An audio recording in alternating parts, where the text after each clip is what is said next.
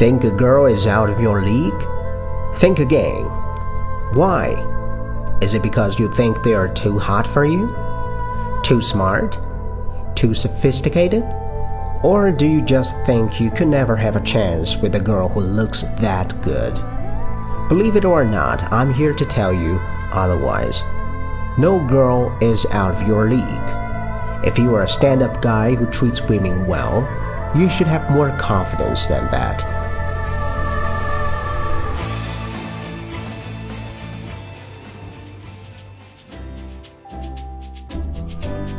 各位听懂了吗？如果你知道这里面的核心词 “out of your league”，应该就不难理解了。League，L E A G U E，是同盟、联盟的意思。Out of your league 指的是配不上某人，和你不是一个层次的，或者超出你的能力范围之外的意思。比如说，这超出了你的能力范围。It's out of your league. It's out of your league. 怎么样？ 多听几遍能听懂吗？你可以在我的微信公众号 On Language Freeway 上回复告诉我。这里是微信英语六十秒。Thanks for your listening.